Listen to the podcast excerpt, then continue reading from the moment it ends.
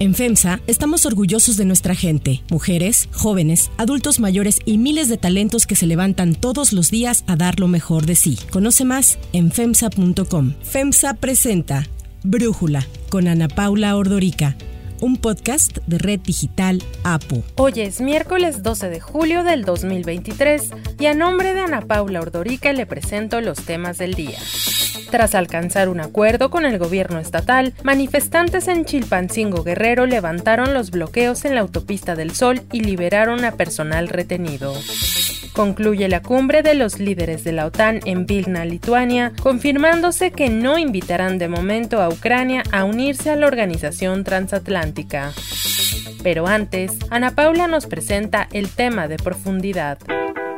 We are launching Threads, an open and friendly public space for conversations. It takes the best parts of the Instagram experience and creates a whole new app around text, ideas, and sharing what's on your mind. Uh, you just sign up with your Instagram account, uh, you have your followers already there, and you can just get into it and get started. And it is available on the App Store now. Uh, the people who've tried it out so far, the reactions have been really great, and I am looking forward to uh, the fun journey ahead to turn this into the, the kind of big and friendly community that I think we all want to see in the world. Como un espacio público, abierto y acogedor para conversar. Así describió Mark Zuckerberg, el CEO de Meta, a Threads, su nueva red social con la cual busca competir con Twitter. En tan solo unas horas de su lanzamiento, Threads logró superar 30 millones de descargas y en menos de cinco días logró alcanzar 100 millones de usuarios, lo que lo convirtió en la plataforma más rápida de crecimiento en la historia. El lanzamiento de Threads superó a la aplicación basada en inteligencia artificial Chat GPT, que logró esos mismos 100 millones de usuarios, pero en dos meses. TikTok lo logró en nueve meses. Instagram, también de Mark Zuckerberg, tardó dos años y medio en alcanzar este número de usuarios.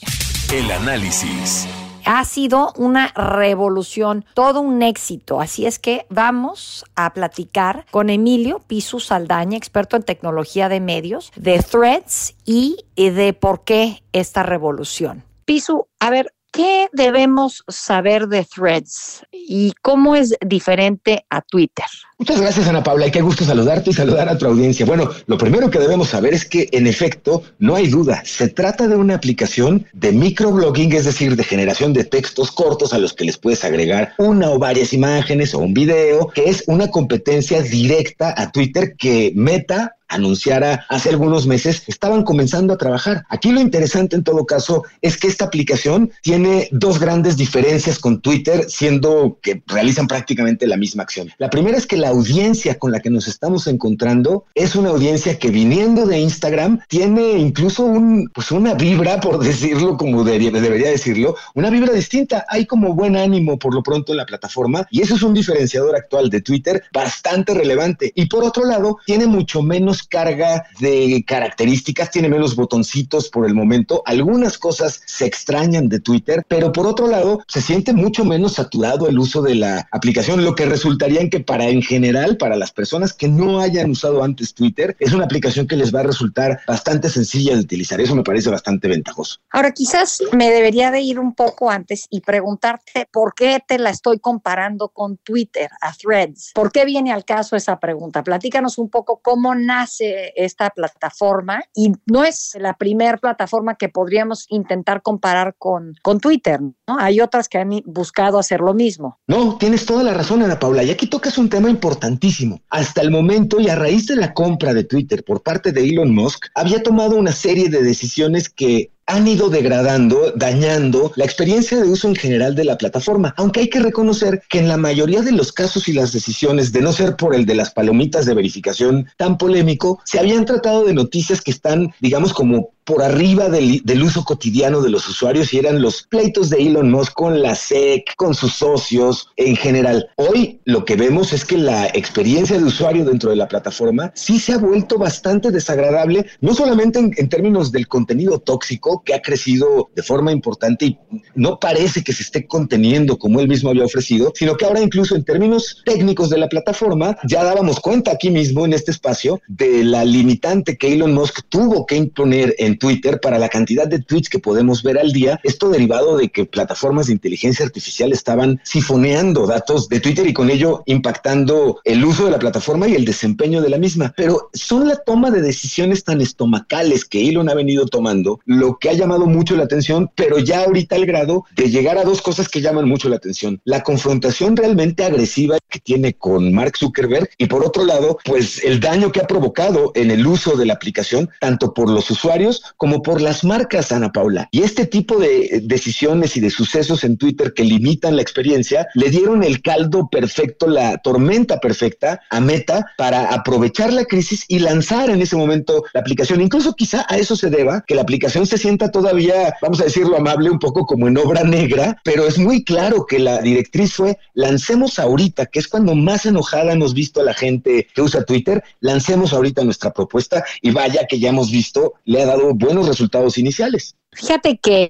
el reportero encargado de tecnología del New York Times subió en su cuenta de Threads, hizo un comparativo. Threads publica en su primer día, dice, tenemos a Kim Kardashian, tenemos a Ellen DeGeneres, ¿no? Y al mismo tiempo Twitter publica en su propia cuenta aplaudiendo que los dirigentes del talibán anunciaron que van a seguir utilizando Twitter regularmente. Entonces sentí que eso que subió Isaac a Threads, pues nos da una idea tan clara de la diferencia que hay entre lo que quiere Threads y en lo que se ha convertido Twitter. Yo ahí quería preguntarte si tú te imaginabas que en algún momento una alternativa a Twitter que propusiera mm, Mark Zuckerberg, que ha sido tan odiado por la cantidad de información falsa, de intervención en las elecciones, de odio que también ha generado en sus propias redes, sobre todo en Facebook. Y bueno, esta parte de la desinformación me parece muy importante, que en el momento en que él anunciara que quería competirle a Elon Musk, la gente parece que le va en esta rivalidad a Zuckerberg. ¿Tú te imaginabas algo así, Piso? No, la verdad es que es un gran comentario el que hace Ana Paula, porque yo no me imaginé que quien fuera a lograr plantarle cara tanto a Twitter como plataforma, como a Elon Musk, eh, a título, digamos, corporativo o empresarial, no pensé que fuera a ser meta, no pensé que fueran a seleccionar una pelea, digamos, o un encontronazo con una aplicación y plataforma como Twitter, teniendo cubiertos otros segmentos de la industria o del entorno digital y dominados como lo tienen actualmente. Sin embargo, sí hay un elemento que me parece que han aprovechado de manera magistral. Con poco más de 1.200 millones de usuarios a nivel mundial, Instagram es de las pocas plataformas que cuenta con la masa crítica, como lo estamos viendo, para poderle acercar a Twitter la única diferencia, digamos, o, quizá diría más bien Ana Paula, el único ingrediente que estaba faltando en propuestas, por ejemplo, como Mastodon o como otro tipo de alternativas a Twitter, en el que es muy frustrante que las bajas, las instalas, te das de alta y llegas a conectarte a plataformas que están solas, que el sonido de grillos y de las bolitas estas de paja en el desierto pasan por tu timeline. Y el caso actual que estamos viendo precisamente con Threads está gozando de la diferencia. La gran cantidad de usuarios tienen una cantera, repito, de 1.200 millones de usuarios y esto nos da cuenta de entonces cómo lograron romper récords que hasta hace apenas unas semanas estábamos vanagloriando y celebrándole a ChatGPT el lograr este primer millón de usuarios, en este caso Threads, en poquito más de una hora, cosa que a ChatGPT le tomó algunos días, y lograr el primer ciento de millón de usuarios en seis días, Chat, eh, Threads, y a ChatGPT esto le tomará un par de meses, nos da cuenta de cómo actúa una base o, comunidad previamente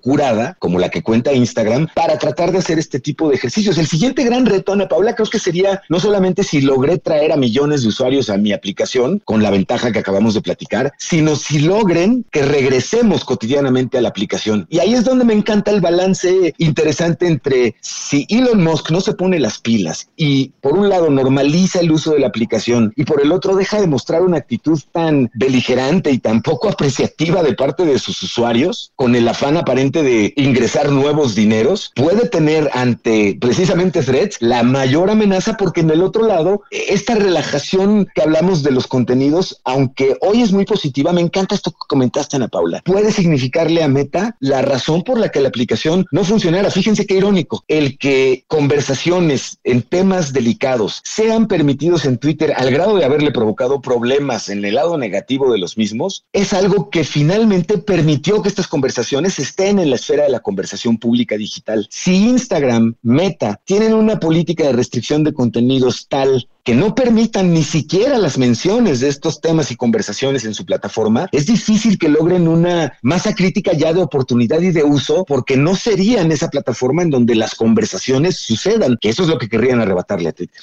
Ahora, hablando de permitir o no conversaciones, vi que Twitter ya censuró a Threads en Twitter, obviamente, bloqueando los enlaces. O sea, si tú subes ahorita a Twitter algo que te lleve un enlace en Instagram, te bloquea e-, ese tweet, ¿no? Es lo que entiendo que está pasando. Es una de las respuestas que hemos visto de Elon Musk a lo que está intentando hacer Mark Zuckerberg. ¿Tú cómo calificarías estas respuestas que está dando tanto Elon Musk como Twitter a el intento de Zuckerberg de ganarle terreno a Twitter? Híjole, Paula, te voy a ser muy honesto y te agradezco la oportunidad de platicarlo. Ahora sí que en esta, en la confianza de esta charla, me parece deplorable, tristísima la reacción que ha tenido Elon Musk como un CEO de, un, de una empresa global como lo es en este caso Twitter por dos cosas. La primera es él acusó inmediatamente a Meta de haber robado secretos industriales a través de haber contratado a ex empleados de Twitter, corridos por él, por cierto, para construir la aplicación. Y Meta de inmediato le contestó que no, que no había ningún ex tuitero eh, en su equipo de desarrollo y en consecuencia no había habido ese tipo de información y además no les interesaba tener ex tuiteros en su equipo de desarrollo. Pero apenas posterior a esta respuesta, Ana, Elon Musk terminó literalmente por proponer en Twitter, por supuesto, en donde más,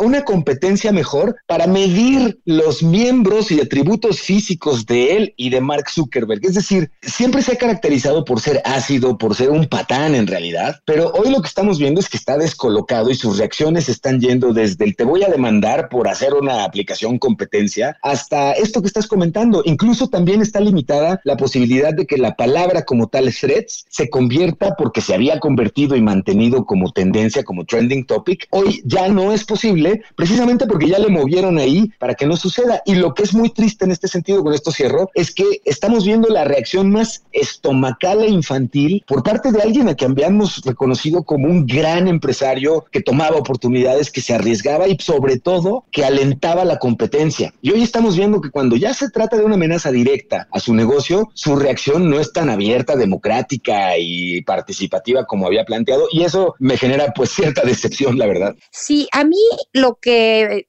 me hace pensar todo esto, Piso, y te quería preguntar tu opinión, es, por un lado, estamos muy cansados y hablamos todos de que el hate en Twitter es horroroso y que nos puede deprimir y hasta alterar a ratos esa red social, pero pues este, sale Mark Zuckerberg con otra alternativa y ahí vamos todos, brincamos para allá, ¿no? Y como bien sabemos, pues es la plataforma que más ha crecido, ¿no? Entonces, uno, ¿qué nos dice eso de nosotros como usuarios? Y dos, ¿qué nos dice de las propias redes sociales el hecho de que quien parece que sí tiene chance de darle la pelea a Elon Musk en Twitter es Mark Zuckerberg, es pensar en eh, darle mucho más poder a Meta sobre este eh, universo que es el de las redes sociales. No sé si eso me gusta. ¿A ti? No, coincido completamente contigo. Mira, creo que dos cosas que, eh, en las preguntas que comentabas. La primera es, en términos de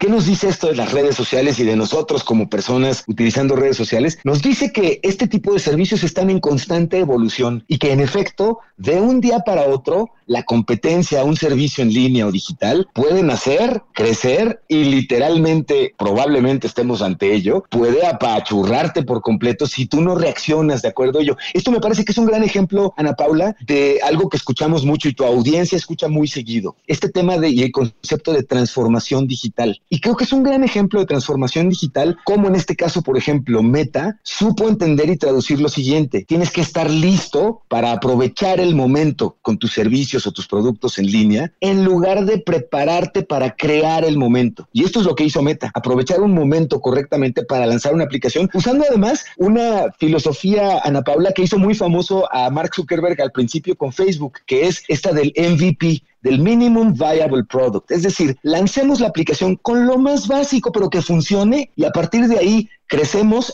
y mejoramos. Y esto hoy está estamos viendo cómo le ha dado resultados, al menos para pararse en el centro de una discusión y de, una, de un sentimiento de usuarios. Y esa es la otra cosa que podemos entender o recoger de nosotros ante el surgimiento de este tipo de, nuevos, de nuevas redes sociales. Queda muy claro que en el caso de Twitter ya nos conectamos porque entendemos su necesidad, pero la sufrimos mucho. La toxicidad, el estado de ánimo es uno de mucha, de estómago apretado, de enojo constante. Y lo estamos viendo reflejado en usuarios que están llegando a threads y lo que están haciendo es compartir buenas vibras. Ya escuchaba yo hasta la intención de revivir el famoso Follow Friday que se usaba en Twitter antes, que era, les recomiendo seguir a mis amigos tal porque hacen tal contenido y a este otro porque recomienda cosas bonitas. Hay una intención muy palpable de cambiar el estado de ánimo general de la plataforma y eso me parece muy interesante, me llama muchísimo la atención. ¿eh? Ahora, si tuvieras que apostar, creo que ya sé cuál va a ser la respuesta, pero si tuvieras que apostar, Elon o Zuckerberg, ¿quién va a ganar? Es que esto responde un poquito a la parte de la segunda pregunta que yo te respondí y es, no, a mí tampoco me gusta en realidad que la opción de liberarnos de una red social tóxica sea precisamente con una plataforma que ha tenido,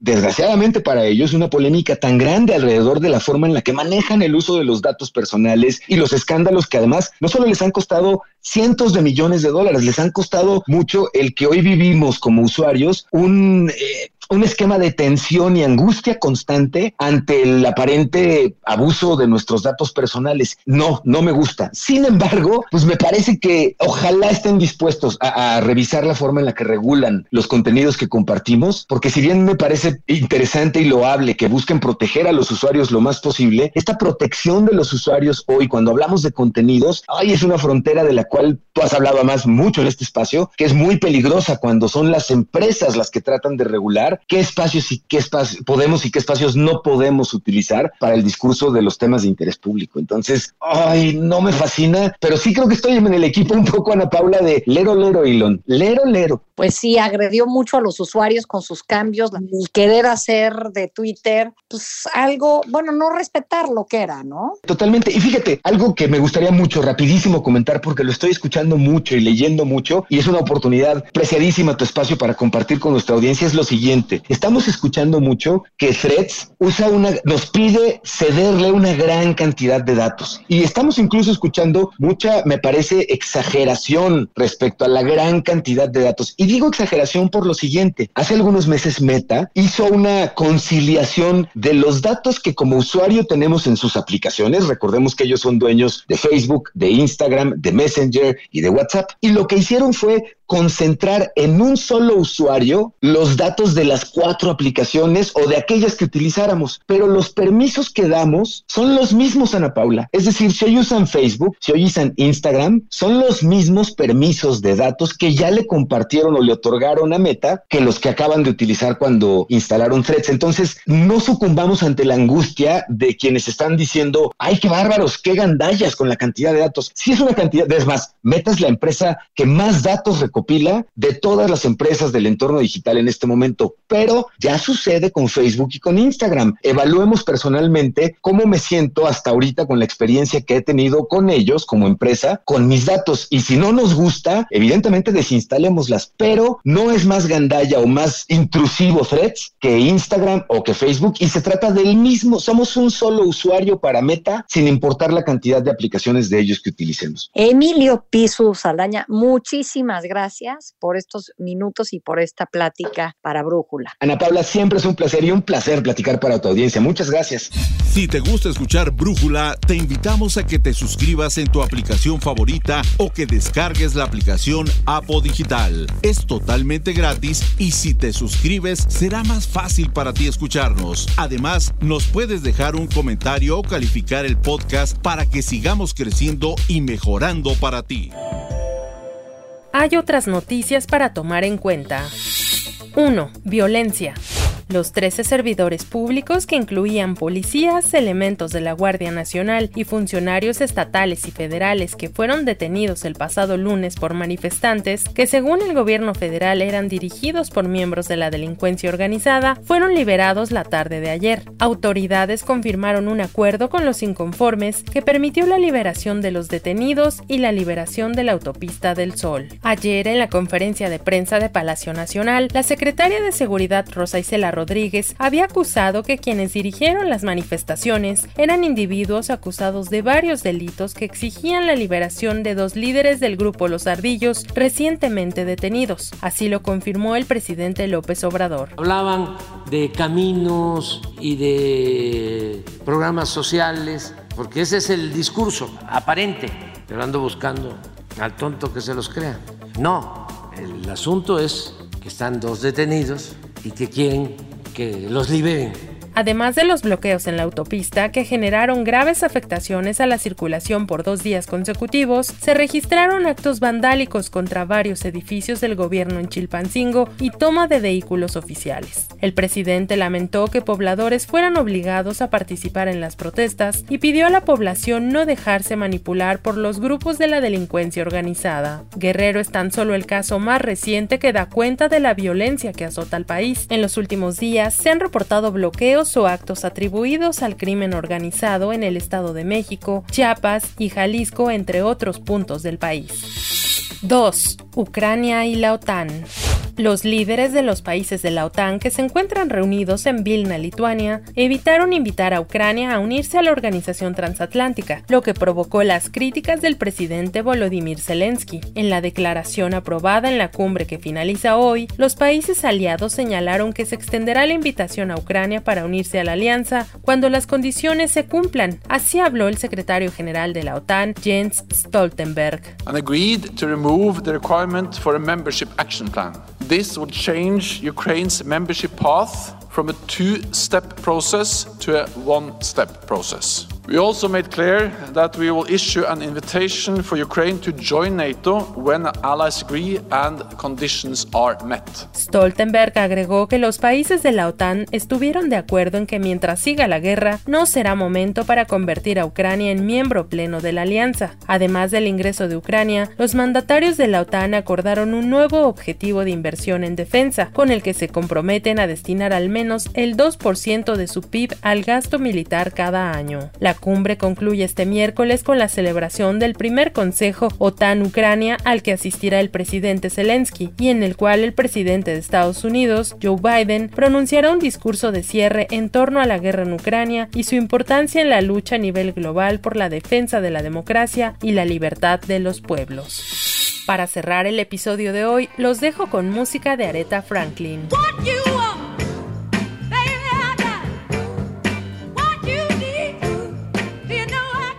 Un jurado concluyó que un documento escrito a mano por la cantante Aretha Franklin y encontrado en su sofá tras su muerte en 2018 es un testamento válido. Esta es una victoria para los hijos de la cantante, cuyos abogados habían argumentado que los documentos fechados en 2014 deberían anular un testamento de 2010 que se descubrió casi al mismo tiempo en un gabinete cerrado con llave en la casa de la Reina del Soul en los suburbios de Detroit. Y es que Franklin no dejó un testamento formal y ambos documentos el de 2010 y el de 2014, escritos con garabatos y notas difíciles de entender, contienen casi lo mismo, pero el primero especificaba que los dos hijos mayores del artista debían tomar clases de negocios y obtener un título para poder acceder al patrimonio.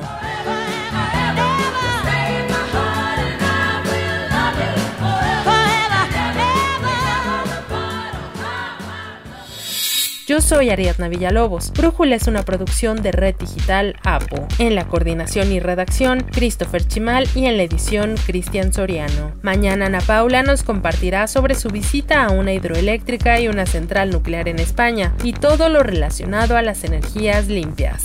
Oxo, Farmacias ISA, Cruz Verde, Oxo Gas, Coca-Cola FEMSA, Invera, Torrey y PTM son algunas de las muchas empresas que crean más de 245 mil empleos tan solo en Y generan valor como parte de FEMSA. FEMSA presentó Brújula con Ana Paula Ordorica, un podcast de Red Digital APO.